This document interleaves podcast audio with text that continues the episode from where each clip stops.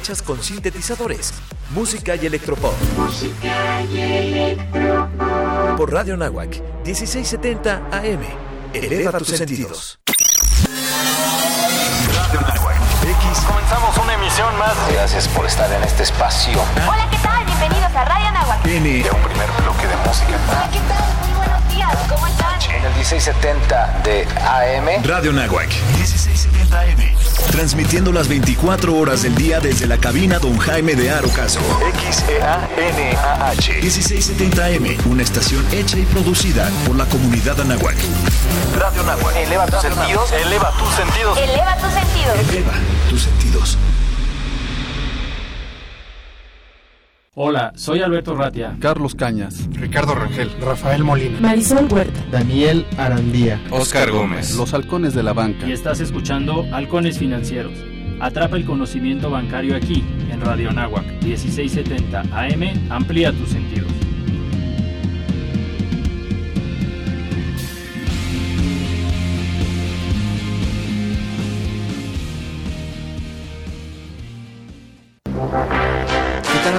Halcones Financieros? Pues estamos aquí transmitiendo en un nuevo día, hoy eh, 5 de noviembre de 2019.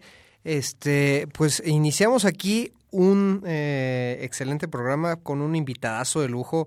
Él es Humberto Díaz Calzada y es ni más ni menos que el analista a nivel Latinoamérica de Rankia. Bienvenido, Humberto, a, este tu programa, Halcones Financieros. Muchas gracias Ricardo por la invitación y es un placer estar aquí con, con ustedes. Oye, Humberto, pues platícanos un poquito. A ver, hemos estado escuchando eh, recurrentemente eh, Rankia, sobre todo ahorita con unas interacciones ahí que, que tienen en la nueva Bolsa Institucional de Valores. Este, pero ¿qué es Rankia? Bueno, Platícanos un poquito. eh, Ricardo, muy bien. Te platico qué es Rankia. Bueno, Rankia es un proyecto, un proyecto que nace en España por ahí del 2003. Eh, eh, lo inicia Miguel Arias y Juan Such, allá en Valencia, España. Todo con la intención eh, de simplemente eh, dar información a los inversionistas, ¿no? Compartir información eh, se inició como una comunidad para que expertos inversionistas compartieran sus puntos de vista con foros, con artículos de, utilidad, de, sobre todo el tema de inversiones, ¿no? ¿Cuál era, siempre fue el objetivo de Rankia? Tomar, que la gente eh, tomara mejores decisiones financieras. Y esto es muy, muy interesante porque fue una comunidad que nace en 2003 sin fines de lucro. No era la intención de los creadores, era un proyecto que, que tenían. Y bueno, creció tanto que por ahí de 2007 ya se constituyó como una empresa eh, en Valencia, España. Es, eh, iniciaron el proyecto y la expansión fue, eh, el crecimiento fue muy bueno, que ya en 2013 comienzan el- la internacionalización y ya empiezan a tener presencia en Chile, Argentina, en Perú, en Colombia y obviamente en México, donde eh, el fundador Miguel, eh, Miguel y Juan, bueno, los fundadores, vieron una gran oportunidad en, en Latinoamérica. ¿Por qué? Por el tema de la cultura financiera. Entonces, crea- vieron la oportunidad de comenzar a difundir la, la información financiera y hoy es la comunidad en América Latina y en habla hispana más grande, más de 400 mil usuarios registrados, Wow, 400 mil. usuarios en, en Latinoamérica. Eso, eso es muy buen número. Digo, para eh, ¿cu- ¿cuántos años tiene en, Latinoamérica? En seis tal? años, en seis años han tenido un crecimiento eh, exponencial y bastante bueno. Y ya Rankia está ubicado y lo interesante de Rankia es que eh, es un democratiza el mercado. ¿Por qué? Porque en este portal eh, varios expertos eh, escriben sus puntos de vista y los usuarios eh, escriben sus dudas eh, sobre instituciones financieras, sobre activos de inversión, sobre todas la- las dudas que tienen sobre inversiones en bolsa, sobre bancos, sobre tar- una tarjeta de crédito, sobre hipotecas, cualquier distinto eh, instrumento financiero. Y la información que está en Rankia ayuda definitivamente a la gente primero a conocer los instrumentos y después a poder tomar una decisión. Y eso es muy importante porque en Rankia somos muy objetivos y tratamos de darle la información una información verídica y muy objetiva a toda la, comunidad, sobre todo a la gente que está in- interesada en, en invertir o en ten- tener, eh, adoptar un préstamo hipotecario, una tarjeta de crédito. Y eh, es muy curioso porque eh, también somos el Wikipedia de las finanzas para la comunidad este, universitaria en México. Wow. Wow Somos una fuente de consulta, sí. Y, y sobre todo que, como dices, está no limitado a la parte bursátil, sino a toda la, la educación financiera, desde la banca, este, todos los instrumentos financieros que hoy en día se, se utilizan. ¿Cómo van en el tema fintech, eh, Humberto? Eh, bueno, es un tema, yo, eh, es un mercado que desconozco, sí conozco lo básico, pero eh, estamos ahí en ese proceso también, ¿no? De que Evolucionando empieza- que poquito a poco. Sí, todo este tipo de instrumentos, la- eh, ahora las famosas criptomonedas, que si bien no están reguladas, pues est- ya está tomando relevancia. Incluso sabemos que en Estados Unidos Facebook intentó o está intentando tener su criptodivisa, todavía está a, consenso del, del Congreso en Estados Unidos, pero por ahí el mercado ya está teniendo una evolución importante. Sí, to- toda esa actualización que, que se debe de hacer, pues eh, ahora sí, de- desde los profesionales de, en, en, este, en los temas bursátiles y bancarios, ¿no? Eh, esta evolución que, que ha tenido, yo creo que en estos últimos cinco años, todo el sistema financiero, pues ahí lo pueden ver en, en Rankia y, y sobre todo, eh, eh, platícanos un poquito de la parte de, de inversiones. Tú eres el especialista a nivel Latinoamérica de análisis este eh, bursátil y sobre todo de capitales, ¿no? Sí.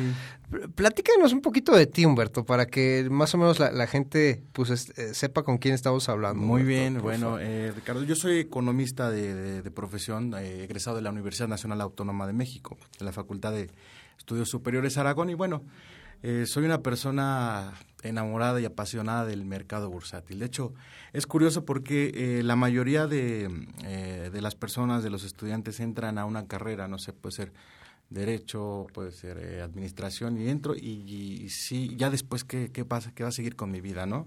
¿Hacia dónde me voy? Todas las carreras tienen, son multidisciplinarias y tienen diferentes ramas. En mi caso fue muy porque yo antes de entrar a la universidad, yo dije, yo quiero, empecé a, yo trabajaba en una empresa en el área de administración y compraba el periódico El Financiero, no entendía nada. Para mí era jeroglíficos, ¿no? De ver las cotizaciones, pero me llamaba la atención y ¿De hace cuánto estamos hablando, Humberto? 2005. Ok. no- Estamos hablando ya de 14 años. No, no era como que tan frecuente No. eso de utilizarla. Y no, no había ni gadgets, no, Sí. había ni celulares. No este, teníamos acceso a, a lo, a lo- bueno, no había el alcance de hoy, ¿no? De las redes sociales, de páginas como Rankian, no tenía conocimiento. Entonces yo quería llegar a la bolsa, ¿no? Y, y mi ilusión era estar en el mercado y entender todo eso. Y yo dije, bueno, ¿qué puedo estudiar para, para llegar a la bolsa? Y empecé a investigar y economía se me hizo muy interesante. Aparte porque en la prepa eh, eh, con alguna profesora vimos lo que es balanza de pagos, que es el Producto Interno Bruto. Entonces me gustaron ambas cosas. Dije, bueno, economía y fue el, el fin, el objetivo para, más bien el medio para llegar al- a lo que hoy me dedico.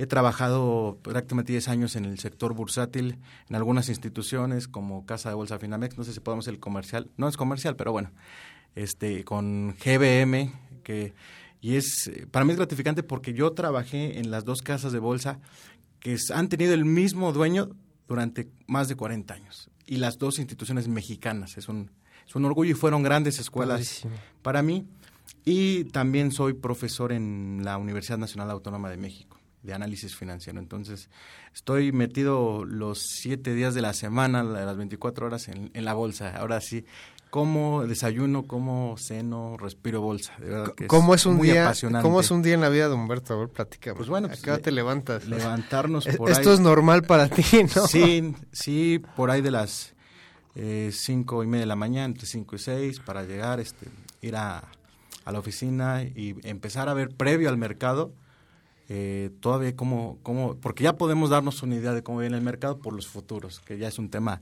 ya un poquito más eh, eh, complicado, y, pero bueno, ya, hay, ya está cotizando la bolsa de, de Asia en la madrugada y está Europa.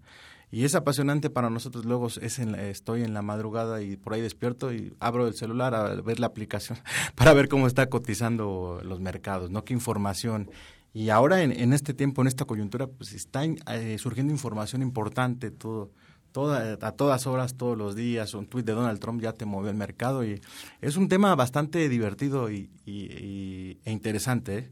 y de mucho estudio, ¿no? Todo, todo el día estamos eh, pegados al, al monitor analizando gráficas, después este, escribiendo artículos para Rankia, es, pero todo relacionado a los mercados y de verdad cuando a uno le gusta o le apasiona algo, pues eh, para mí no es un trabajo, yo lo veo más como, como mi pasión, de, digo, pues, no, no me, no me pesa ir, levantarme, ir a trabajar o hablar de mercados y bueno, pero mi objetivo ahora sí que profesional siempre fue llegar a la bolsa, pero otra meta que tuve personal es difundir la cultura bursátil y financiera en México. Para mí ese es un objetivo que cada vez más gente esté invirtiendo en la bolsa, crear esa semilla. Yo, por ejemplo, doy conferencias en universidades allá, a muchachos de entre 19, 22 años, con el fin de, que conozcan los mercados y puedan invertir, porque están a buen momento, Ricardo. Oye, oye Humberto, y eso está padrísimo. A ver, me gustaría eh, saber qué es lo que hoy por hoy los chavos, los tus alumnos, eh, ven en, en, México en cuanto a mercados? ¿Qué es, ¿Cuál es la duda más recurrente para ellos? Eh, mira, inquietud, ahora, qué, qué, bueno que tocas ese punto, porque ahora está muy de moda y, y lo has de saber en las redes sociales los famosos brokers, los famosos gurús del trading. Porque eh, venden cursos, ¿no? Y, y, te dicen, oye, yo te ofrezco rentabilidades Hijo, del 30 estábamos hablando hace ratito, ¿no? Y pues vaya, eh, el casi casi, no sé, me imagino, alguna vez vi un video estos de reggaetón y eso que todo muy, este, eh, ya sabes, coches de lujo y casi casi es la vida que, que ofrecen, ¿no? Estos dichosos gurús. ¿Que, ellos, ¿Ellos compran estas eh, situaciones? sí, sí, pero fíjate que yo siempre inicio, doy una conferencia que se llama el ABC de la bolsa y inicio la, el slide, el primer slide es, ¿qué es la bolsa? El mito de la bolsa. Una, hay una imagen de una ruleta de Las Vegas y después una imagen del logo de Wall Street. Está, eh, eh, está tergiversada la información. La gente que no conoce la bolsa o que no tiene una idea de qué es la bolsa o que no está relacionada con las finanzas, el mundo bursátil, su imagen es el logo de Wall Street, es el clásico millón, el que, trader operador que hizo una operación y perdió todo o que se hizo millonario. Esa, esa imagen se le refleja en la mente a la, gente que no conoce. Primero saber qué es la bolsa. Entonces llegan con esa idea mucha gente, muchos alumnos, o con la idea de que se van a hacer ricos, millonarios, por este tipo de personajes que te venden eh, alguna ilusión, ¿no? De, oye, libertad financiera. Por ahí algunos eslogan de, de, muchos cursos que relacionan el trading con la información, con la libertad financiera. De verdad, de ahí ya hay un error. Eh, ¿Qué es la libertad? ¿Qué, ¿Qué, podemos entender como libertad financiera, Humberto? ¿Qué, ¿Qué, es lo que ves como lo que entienden los chavos por Los chavos, es que te vas a hacer rico y vas a vivir de tus rentas prácticamente. Es lo, para ellos yo creo, yo interpreto que, que eso ven en la libertad financiera, ¿no? Y te digo, la imagen que está el, eh, el trader en, las Bahamas o con su computadora en la alberca tomándose un cóctel y viendo su gráfica, de verdad, eso no existe. Eh, desafortunadamente hay mucho charlatán para mí en el medio. Y bueno, ¿cuál es la responsabilidad eh, en, mi, en mi caso como referente en Rankia, como portavoz? Eh, dar la información correcta y dar la información adecuada. Eso es algo con lo que estamos eh, todos los que colaboramos en Rankia, este, desde eh, un amigo que es colaborador Edgar Arenas, la gente en España, Carla Quinto, Andrea Broseta, tenemos un trabajo arduo de estar dando la información correcta, información objetiva, para evitar caer en fraudes, Ricardo. Esto eh, es, un, es una tarea que, que tenemos ahí y que estamos eh, trabajando por primero dar información y democratizar al mercado, ¿no? Hay muchas alternativas de inversión. Ahora en México ya podemos invertir desde 100 pesos, eso es es bastante interesante, ¿no?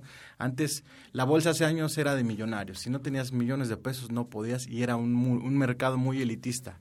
Ahora gracias a la democratización de los mercados la gente puede invertir desde 100 pesos y si tú de 100 pesos pues es lo que me puedo ahorrar de comprarme dos cafés en el Starbucks. Claro. En lugar de comprarme dos cafés en el Starbucks, puedo comprar, con esos 100 pesos puedo comprar dos acciones de Alsea.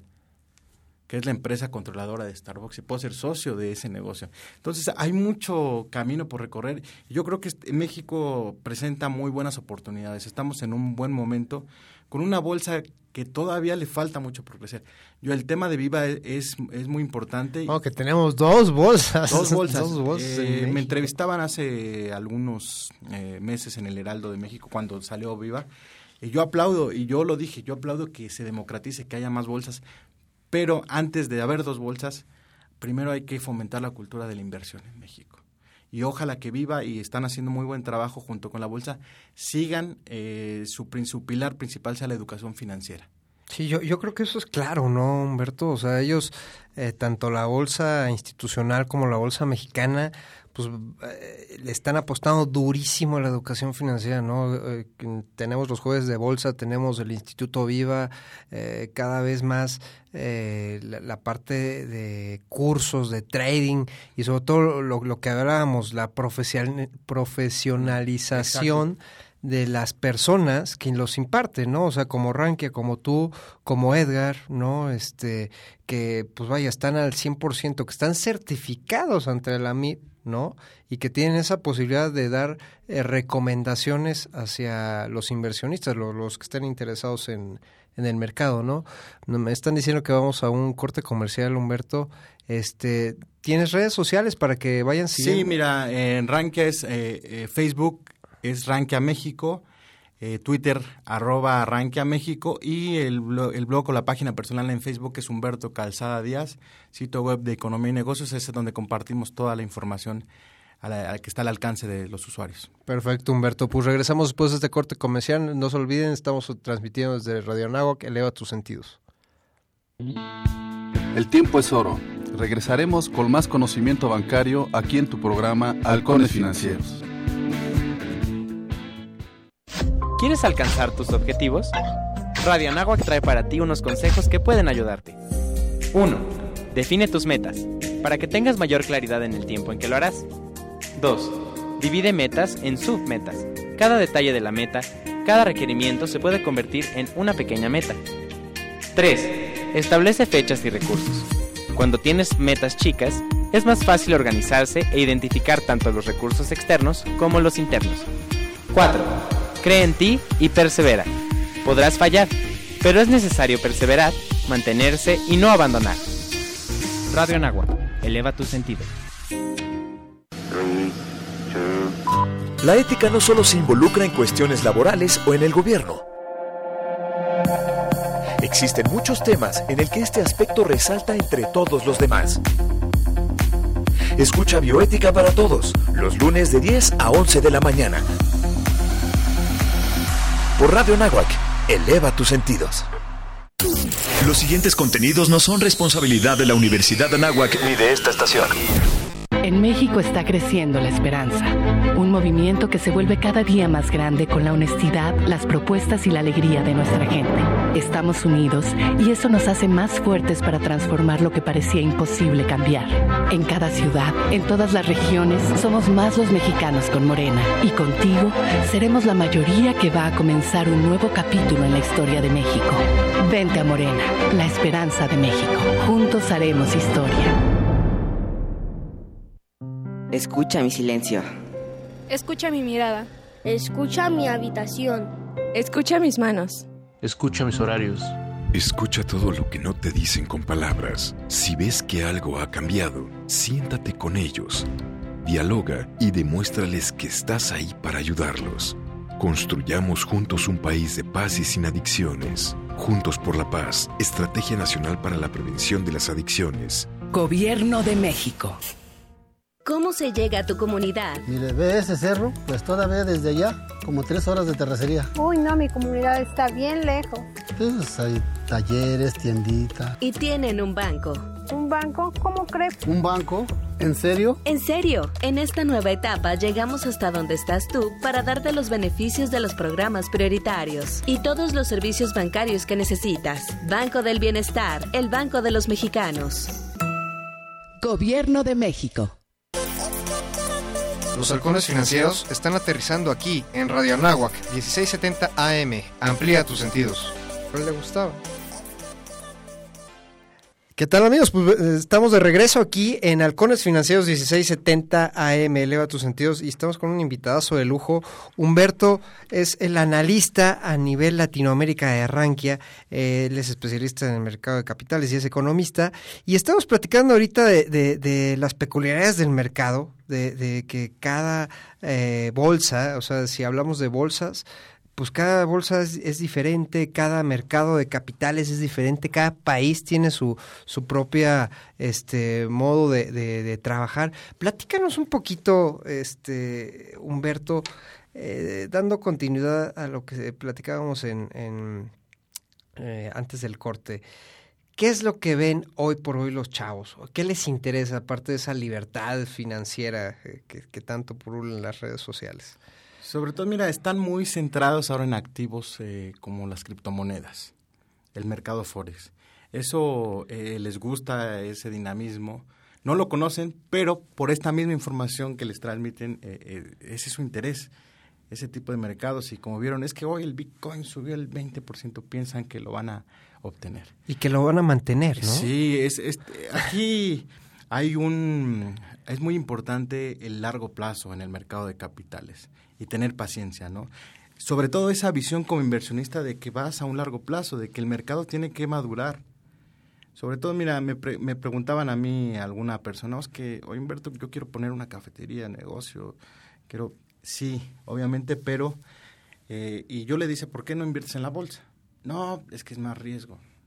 A ver, espérate. Vas a poner tu cafetería, ¿no? Aquí, primero el tiempo de madurarla. eh, nos dice el libro de finanzas, el retorno de inversión son cinco años. Debes esperar cinco años. eh, el riesgo de que pues, no funcione, no hiciste un buen estudio de mercado. Ya tuviste una inversión en activos, en, las mesas, en las cafeteras, en las sillas. Y si no, pues sí, hay el riesgo de que pierdas todo tu capital. Si no hiciste un previo análisis, si el negocio no funciona por al- alguna situación. ¿Y qué pasa en el mercado de valores? Que es un mercado mucho más líquido. A diferencia de que, o, o- o simplemente el mercado inmobiliario, porque mucha gente dice, no, voy a ganar más comprando un terreno, una casa, porque lo voy a vender más caro y va a subir el precio. Y bueno, sí, pero son distintos de mercados. No podemos comprar peras con manzanas. El mercado de valores, eh, lo que te ofrece capitales es liquidez. Al fin, como esté el mercado, yo liquido mis, vendo mis acciones y en 48 horas ya tengo mi capital. Y la casa en cuánto tiempo lo vendo, ¿no? Sí, no, por ejemplo, si yo compro una casa, un ejemplo, un millón, y el día de mañana tengo una contingencia financiera, necesito dinero, la casa la voy a tener que rematar a 600 mil, 500 mil pesos.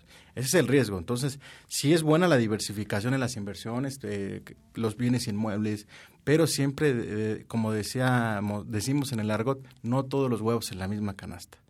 Y eso, eso es muy importante. Y el mercado de capitales eh, se debe de ser muy analítico en el caso de, los que somos analistas, de- de ser muy estudiosos. Y bueno, ahora eh, está, como dices, el curso de trading que con análisis técnico vas a tener Todo, ¿no? Te lo venden con todo. velas Mira, ahí de Fibonacci. El análisis bursátil, el análisis accionario eh, es multidisciplinario.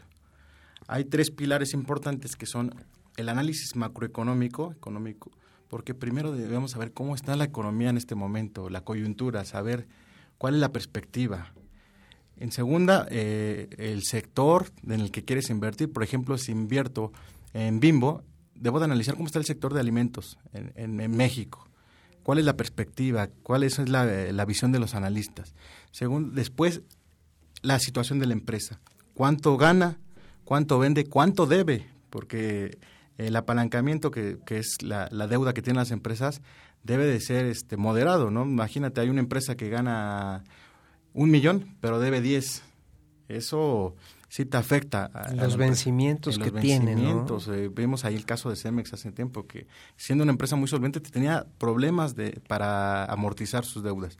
Y bueno, y después de que ya analicé todos estos factores económicos, fundamentales, las finanzas de la empresa, el pilar, bueno, más bien la cereza en el pastel es la gráfica, ver cómo se ha comportado el precio.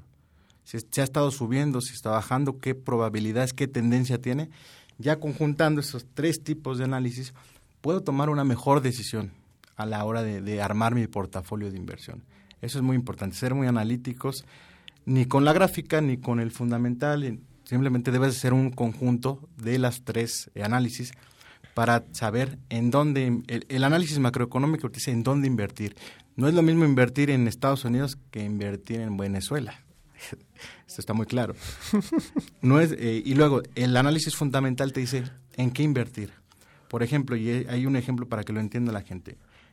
Eh, se acerca y, ya un tema a nivel mundial, la economía ya está desacelerando. Ya vemos recesión en Alemania.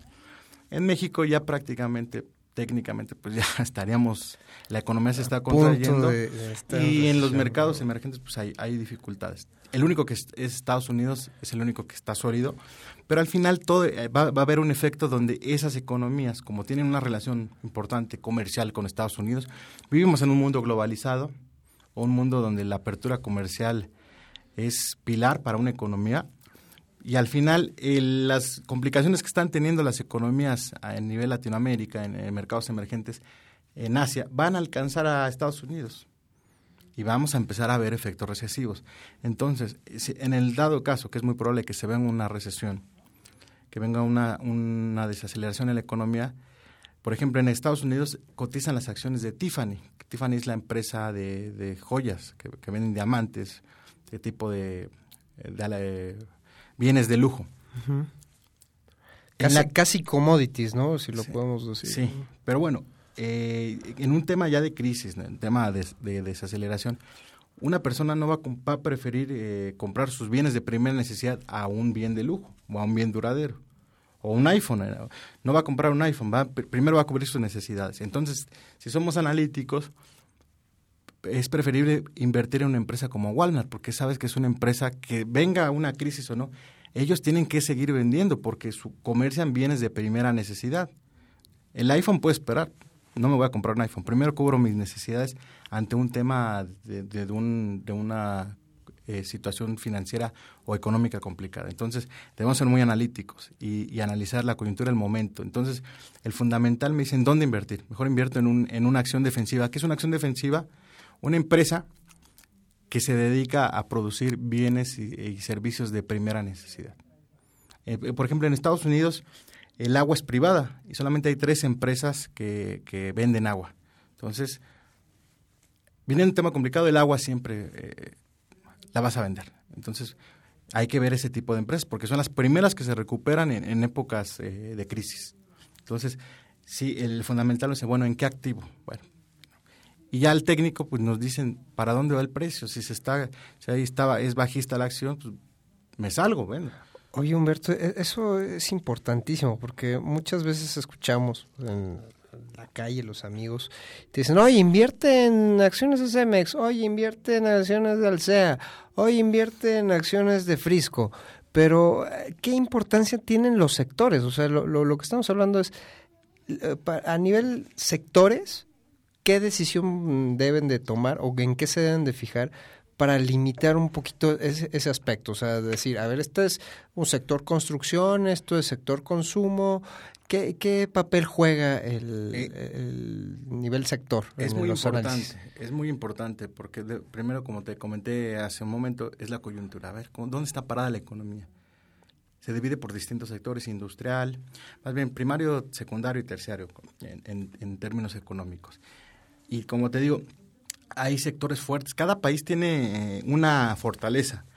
En el caso, bueno, en Estados Unidos la, economía es, principalmente consumo. El 70% es consumo.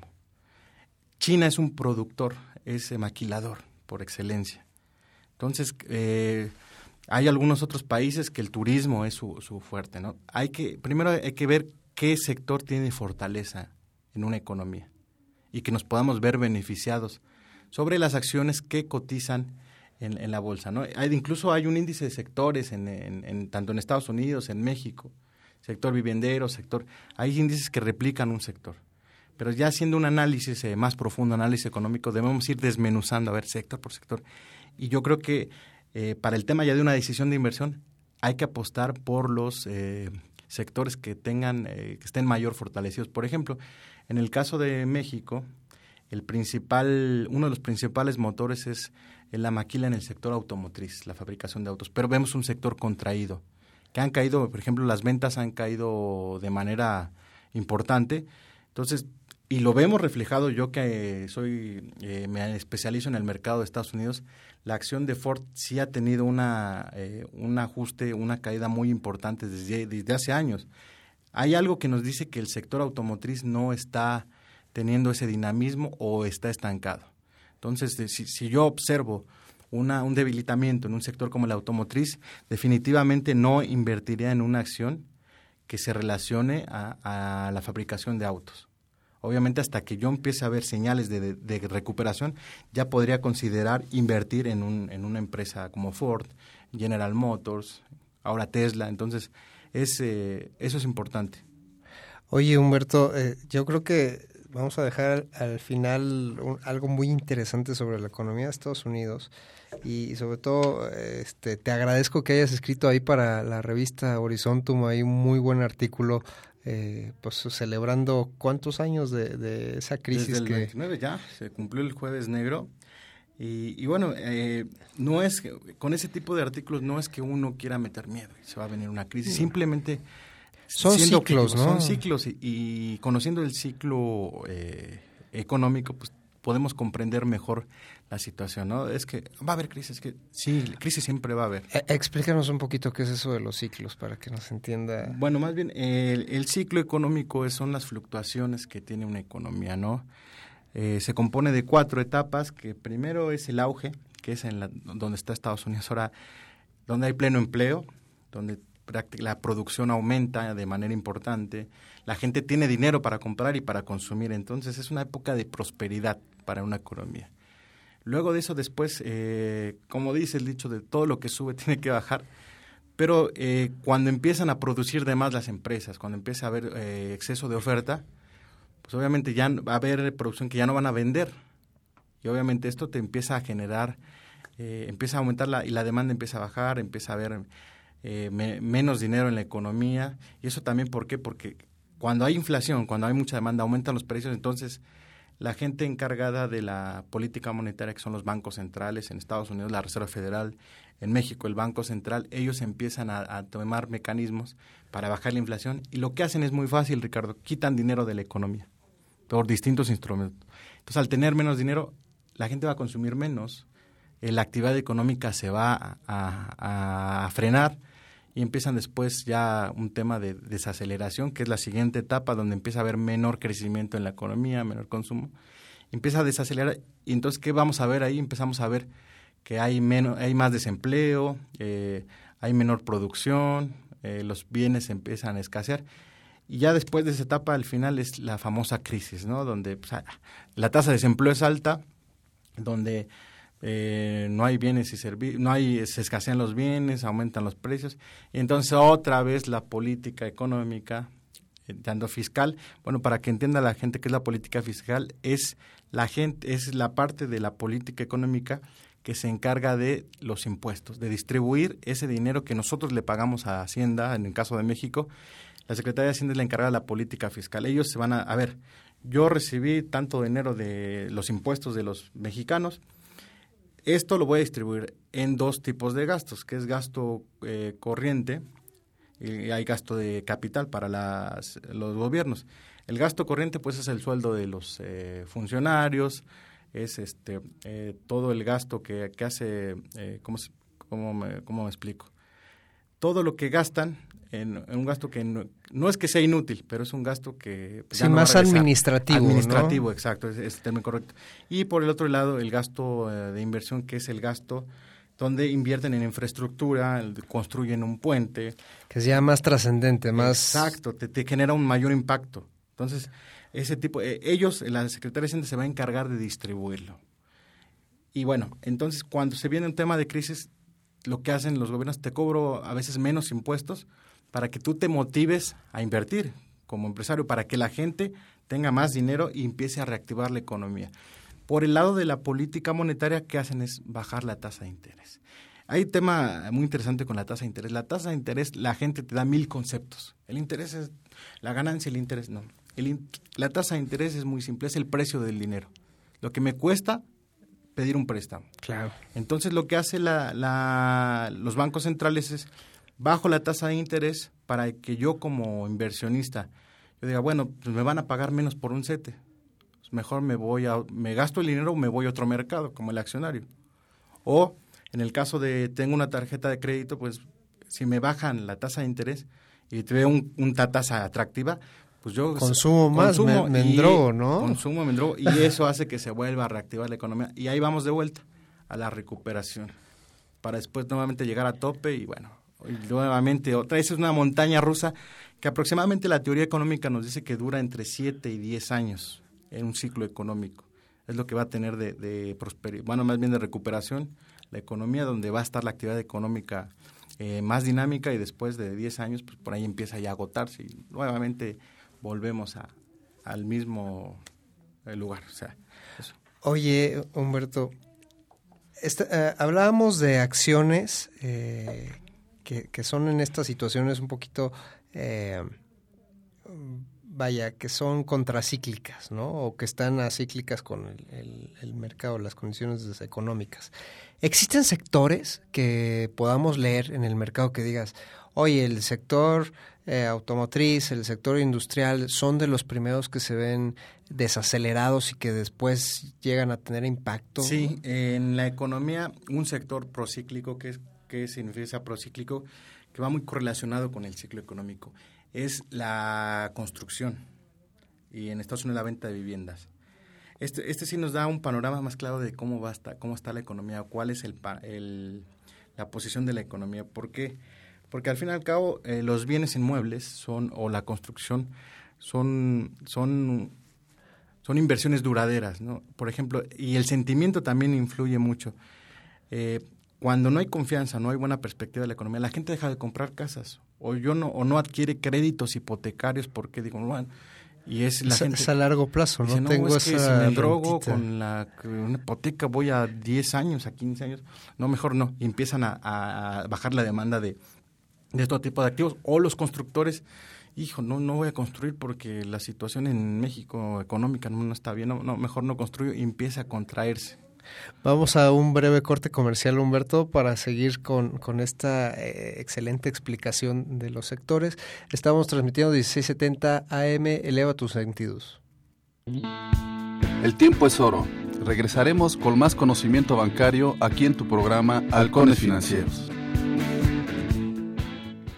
La Escuela de Ciencias del Deporte ofrece a toda la comunidad anáhuac asistencia clínica, participación en torneos internos y la oportunidad de formar parte de sus equipos representativos como atletismo, básquetbol, fútbol americano, fútbol rápido y soccer, montañismo, natación, pádel, taekwondo y muchos otros más. Para mayores informes, dirígete con el maestro Marco Antonio Villalbazo Hernández al teléfono 5627-0210, extensión 8440 y 8476 o visita nuestro sitio en internet www.anahuac.mx diagonal Ciencias del Deporte.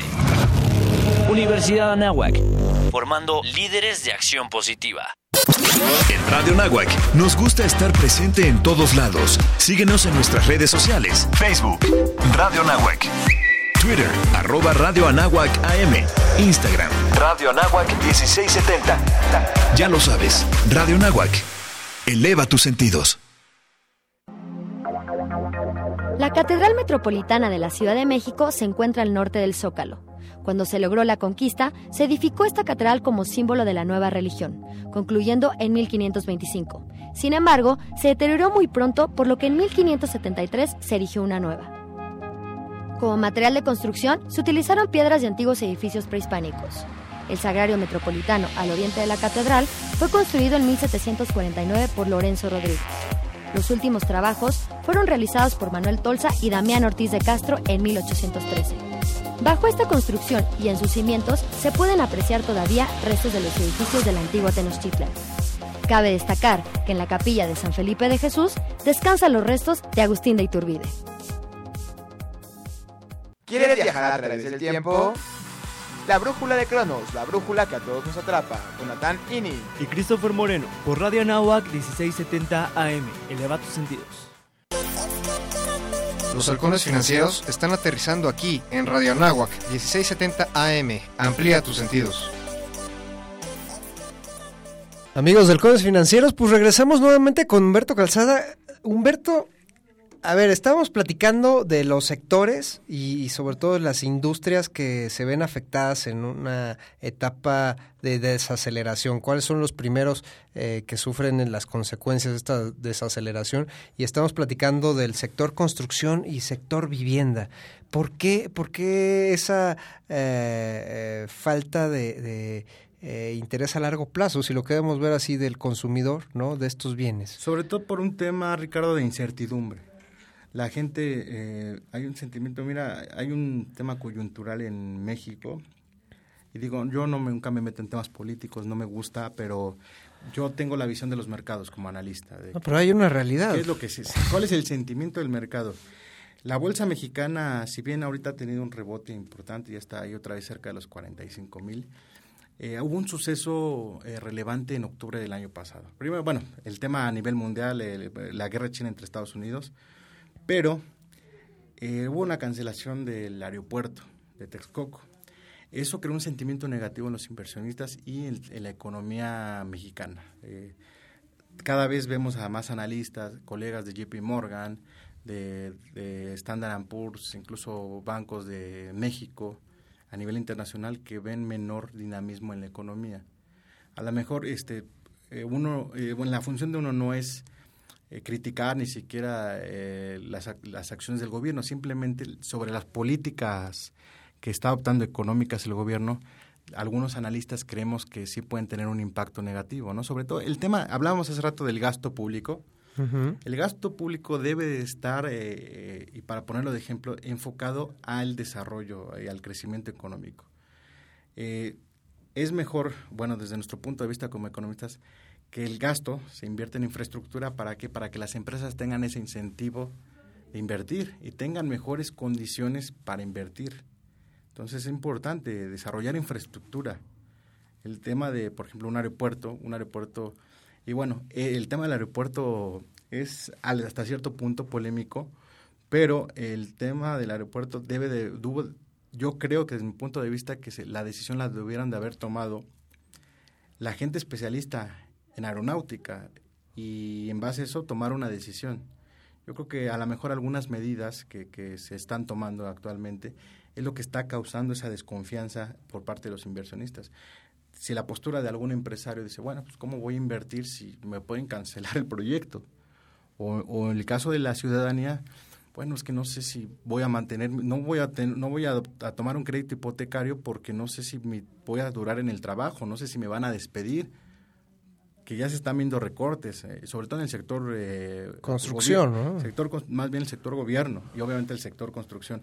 Si no gasta el gobierno en infraestructura, las constructoras no van a tener trabajo. Oye, pero hay mil proyectos según el, gobierno de infraestructura y, dicen que no no es este necesario. ¿Qué, eh, hablando desde el punto de vista económico e inversión, que es eh, lo que estamos tratando aquí, ¿qué hace falta en esos eh, proyectos de infraestructura? O sea, que sean, eh, digo, tú, tú como especialista económico, antes era construir puentes y construir puentes a lo mejor sin ríos, ¿no? Hoy, ¿cuál, ¿cuál es la dinámica que ven los inversionistas en los proyectos de infraestructura, Humberto? Mira, sobre todo que tengan un impacto económico, eso es importante, y saber aprovechar eh, las condiciones. México es un país muy rico en, pues, en diversidad eh, ecológica. Tenemos todo, tenemos desierto, tenemos playas, tenemos bosques. Entonces, por ejemplo, no vas a construir una maquiladora en Chiapas, porque no te da conexión. En Chiapas, dedícalo a la agricultura, explótalo. Para eso está el norte, donde está la ganadería, está el sector industrial. Estratégicamente México tiene eh, las condiciones para ser un país, una potencia económica. Simplemente eh, se debe tener la visión de dónde puedo generar un impacto económico, dónde puedo sacar ventaja o un beneficio. Eso es importante y esa es la visión que tienen los economistas. Yo eh, tengo un dicho, más bien tengo un pensamiento que, y no sé si lo compartas, que lo que no ven bien los lo que este no es bueno para la economía lo reflejan los mercados y se ve hay un índice accionario eh, para que lo entienda la gente, es una muestra de las empresas más negociadas o más grandes en cada bolsa. En México tenemos el IPC y el FIT Viva. En Estados Unidos hay tres, lo mencionabas hace rato, el Nasdaq, el Standard Poor's, que son las 500 empresas más grandes de Estados Unidos, el Nasdaq, las 100 tecnológicas más grandes de Estados Unidos, el Dow Jones, las 30, las 30 industriales más grandes. Cada empresa tiene su índice. Y bueno, hay una relación entre la economía y, el, el ciclo económico y el bursátil. Si bien el índice accionario técnicamente es una muestra, es un promedio, va más allá el trasfondo del índice eh, accionario. Un índice accionario es un indicador adelantado de la economía. Y hemos observado algo, por ejemplo, después de la crisis 2008 y después de cualquier crisis, primero llega a crisis y primero sube la bolsa. Primero sube la bolsa y después la economía se va recuperando. ¿Por qué? Porque, eh, porque es un indicador adelantado de la economía, porque es, eh, las inversiones en bolsa sobre todo el mercado accionario, se basan en expectativas, expectativas a largo plazo. Entonces, un inversionista eh, que invierte en acciones va a invertir en una empresa donde ve que hay potencial, donde ve que puede haber crecimiento. Entonces, primero invierten y luego vemos, sube la bolsa y después vemos que el PIB se va a, se va recuperando, va que teniendo, va creciendo la economía. Entonces, ¿cuándo, eh, qué pasó con México? Después de ese octubre, donde se cancela el aeropuerto, tuvo una caída muy importante de la que no se ha podido recuperar. Imagínate, para que te des una idea, en cinco años, eh, perdón, a partir de octubre, México tuvo una caída que perdió lo que había ganado en cinco años. Los niveles de 2016, ¿no? Sí, sí, sí, tuvo una caída. hay una recuperación, también un rebote técnico, que ya ese es un tema ya un poquito más complejo. Hubo un rebote técnico, pero eh, yo creo que para que veamos una recuperación del mercado, debe de haber catalizadores. ¿Y qué es un catalizador? Es un fundamental o un, suceso económico que genere esa confianza en los mercados. Y yo te puedo decir, digo, ejemplo, si ahorita dijeran, en este momento, hoy dijeran, se va a, se va a reconstruir el aeropuerto de Texcoco, ah, la bolsa sube y eso te lo aseguro. el peso ganaría terreno. Esos son catalizadores. O en este, o que y estamos en una coyuntura bastante interesante que yo en 10 años que llevo en esto no la había vivido y gente que tiene más experiencia dicen que el periodo de Donald Trump es de los más complicados. Un personaje como este muy visceral. es muy visceral y, y sí te mueve, o sea, eso, eh, alguna medida, alguna acción que tomó él, sí tiene implicación en los mercados. Y vimos la caída del mes de octubre en Estados Unidos, una caída muy fuerte, un ajuste bastante fuerte, porque le declaró la guerra a China. Entonces, las dimensiones que trae una guerra comercial son, eh, o más bien los efectos negativos son incalculables. Oye, Humberto, a ver, me gustaría preguntarte ya ahora sí de lleno. Ahorita estamos pasando por una situación en la cual los índices que comentas están, pues ahora sí que a niveles históricos, este, pues máximos, ¿no? Pudiéramos pensar que pues va bien la economía que se apega a, a lo que nos comentas ¿Qué es lo que está sucediendo hoy por hoy en el mercado si las condiciones fundamentales, como estas incertidumbres de, guerras comerciales, como estas incertidumbres en, nivel México de cancelaciones muy eh, arbitrarias, ¿no? Y de toma de decisiones a lo mejor este, no, no tan, tan certeras en, el planteamiento este, financiero y de impacto económico, ¿qué es qué es lo que está sucediendo a nivel global, cómo estamos y qué necesitaríamos precisamente como catalizadores para, para poder ver esa dinámica nuevamente en los mercados. Mira, vamos a ahora sí que hacer un resumen de, todo y desde el inicio. Después de 2008 eh, observamos una recuperación importante tanto en la economía de Estados Unidos como el índice. Ya vamos a cumplir 11 años de, esa crisis. Eh, la teoría te nos decía que duran entre 7 y 11 años, o sea que prácticamente eh, ya está en el, en el techo. ¿Qué pasa en la economía de Estados Unidos? La economía está a tope, desde mi punto de vista como economista ya está en auge. Hay pleno empleo, la tasa está en 3.6, bueno, ya estaba en 3.5, que es el nivel más bajo de desempleo desde 1966. Entonces, prácticamente, eh, técnicamente para la economía hay pleno empleo en Estados Unidos, todos están trabajando. Eh, ese indicador es muy importante. Una inflación controlada en Estados Unidos. Entonces, eh, ya el sesgo de crecimiento eh, ya, no da ya no va a dar para más. Este, bueno, vemos Estados Unidos bien, pero a Europa le ha costado trabajo. desde la crisis 2008, Europa ya lleva un buen rato estancado. Ya vemos, ya oficialmente Alemania está en recesión, técnicamente. España, algunas otras en Reino Unido, están empezando a, eh, a, mostrar debilidad en sus economías. China, que después de la crisis se llegó a un crecimiento importante de 10%, cada vez crece menos. El último porcentaje de crecimiento en la economía china fue del 6%. Ahora los especialistas están diciendo ya va a crecer menos del 6%. Entonces ya está hablando de señales de, de alerta. En el caso de Estados Unidos, si bien algunos indicadores como el empleo están todavía estables, hay un indicador que nos puede estar dando una señal clave, que es la, producción industrial. La producción industrial, eh, muy rápido, eh, es una medida que se mide por puntos. Y hay un umbral de 50 puntos. Años anteriores estaba ese dato se estaba arriba de 50, entre 70, 80, la, el, la economía nos dice más bien los conceptos de análisis. ¿no? si ese umbral baja de los 50, aguas, porque ya te está ahí dando mostrales, de, eh, dando señales de, que puede venir un tema de desaceleración recesivo. Desde el mes de septiembre, este indicador está abajo de los 50. Hay otro indicador eh, que tiene distintas métricas, que es el indicador de probabilidad de recesión de la Fed de Nueva York. Es históricamente eh, cuando está arriba de 30, ya nos también nos da una señal de que puede venir algo y está teniendo un comportamiento similar previo a la crisis 2001 y previo a la crisis 2008. Por ahí va.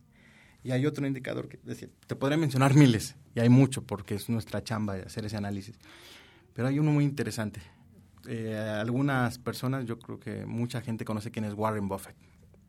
Uno de, los tiburones del mercado en Wall Street, uno de los principales inversionistas, mejores inversionistas a nivel global, ¿no? A nivel global.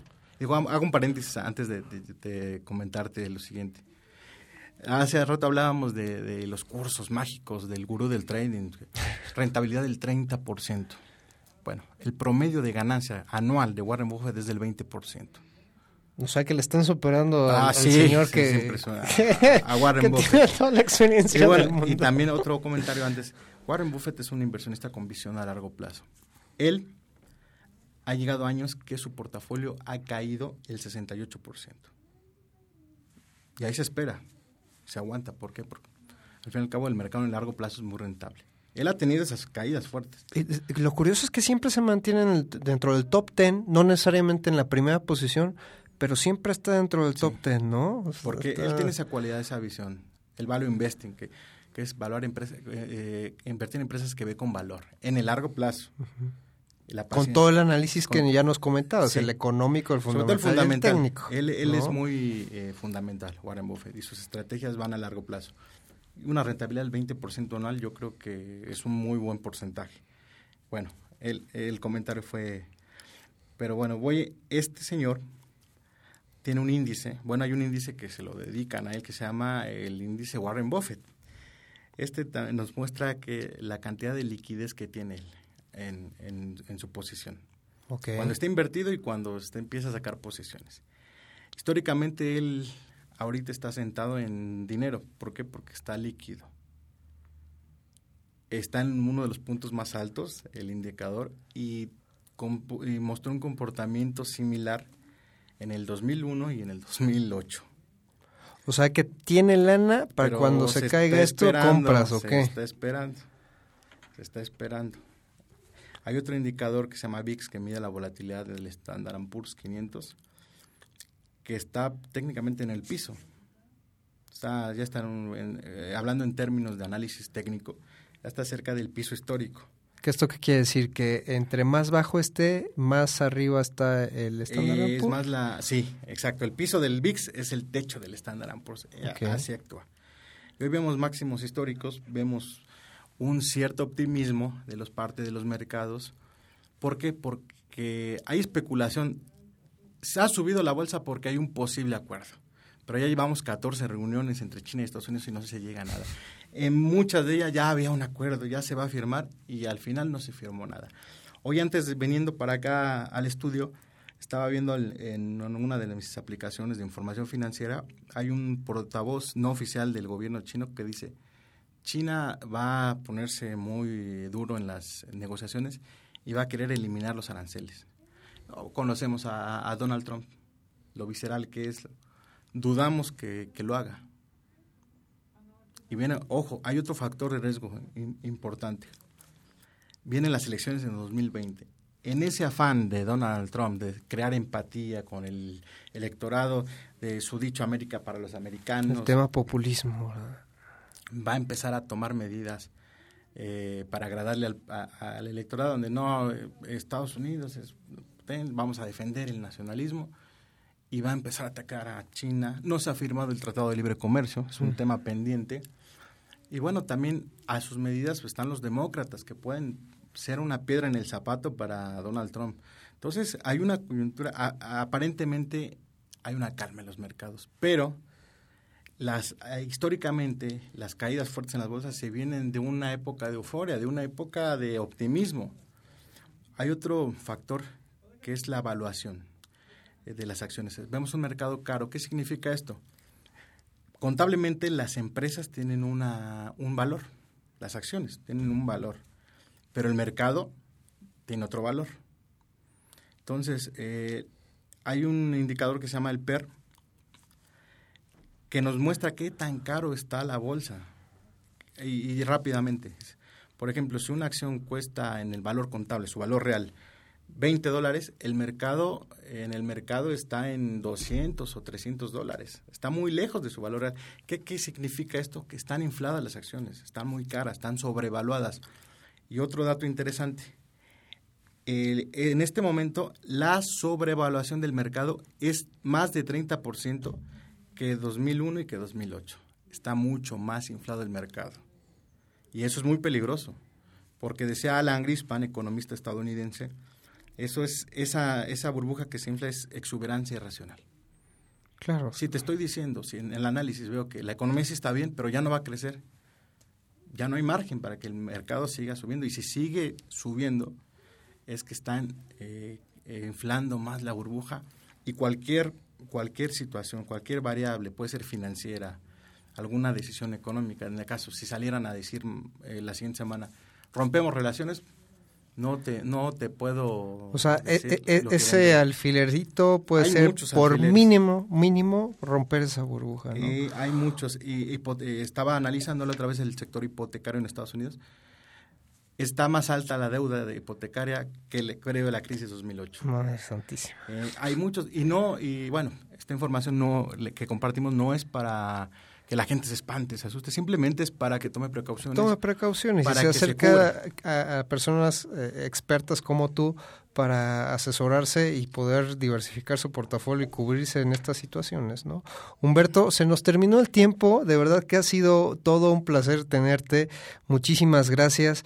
Eh, esta, yo creo que tenemos que ampliar nuevamente esta plática porque se nos consumió el tiempo. Repítenos, por favor, rápidamente tus redes sociales, Humberto. Claro, Ricardo, mira, es en Facebook es Rankia México, Twitter Rankia México, y mi página personal es Humberto Calzada Díaz, sitio web de Economía y Finanzas. Ahí nos pueden escribir por cualquier duda, inquietud que tengan sobre estos temas.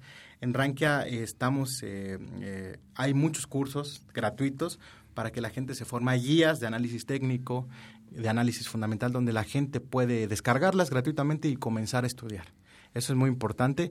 Y próximamente, en 2020, se viene un evento, viene Rankia México, desde España a eh, los premios Rankia. Va a ser un evento interesante. Súper. Ya existe allá el, en, en Rankia un evento de, inversiones muy importante en Europa, pero ahora en México viene Rankia y bueno, y se vienen buenas cosas por parte de, de Rankia y de toda la, cultura financiera. Pues ahí nos invitan para, para estarlos cubriendo. Invitadísimo, Ricardo. Muchísimas gracias. Síganos en Halcones Financieros, Halcones Fin y arroba Halcones Fin en Twitter y en todas nuestras redes sociales. Nos vemos la próxima semana, amigos. El vuelo terminó por hoy. Halcones Financieros es una producción de la Asociación de Egresados de la Maestría Internacional en Banca y Mercados Financieros. Atrapa el conocimiento bancario aquí, en Radio Anáhuac, 1670 AM. Amplía tus sentidos.